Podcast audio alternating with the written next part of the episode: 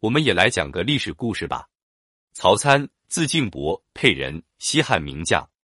陈胜，吴广农民起义后，沛县吏民拥立刘邦为沛公，曹参被推为中捐。在协助刘邦创立西汉王朝的过程中，曹参立下了赫赫战功，身背七十创，攻城略地，功最多，凡下二国，县一百二十二，得王二人，相三人，将军六人，大莫敖，郡守、司马、后。御史各一人。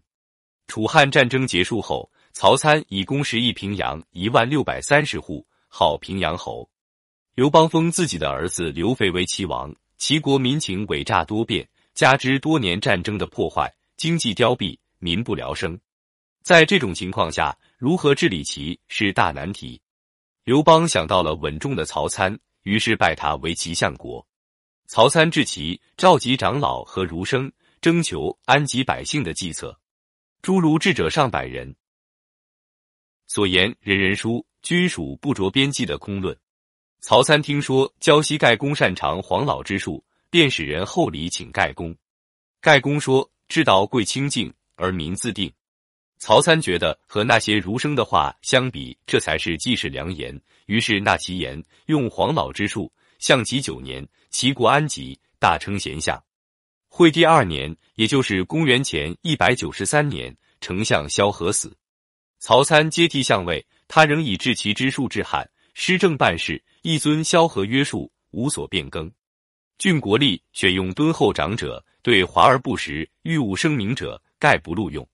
人有小过，曹参加以掩饰，相府相安无事。曹参日夜饮酒，不治事。立即宾客见此情景，皆想劝他。曹参知其意，反来者乃以酒堵其嘴。复欲言者，曹参复与之酒，直至大醉而去，终不得言。不久，相府官吏多仿效曹参，日夜饮酒高歌。从官对此很反感，但无可奈何。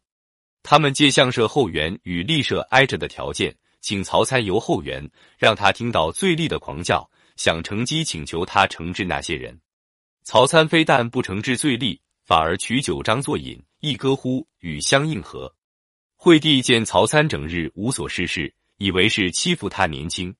曹参的儿子竹为中大夫，惠帝令竹规劝其父。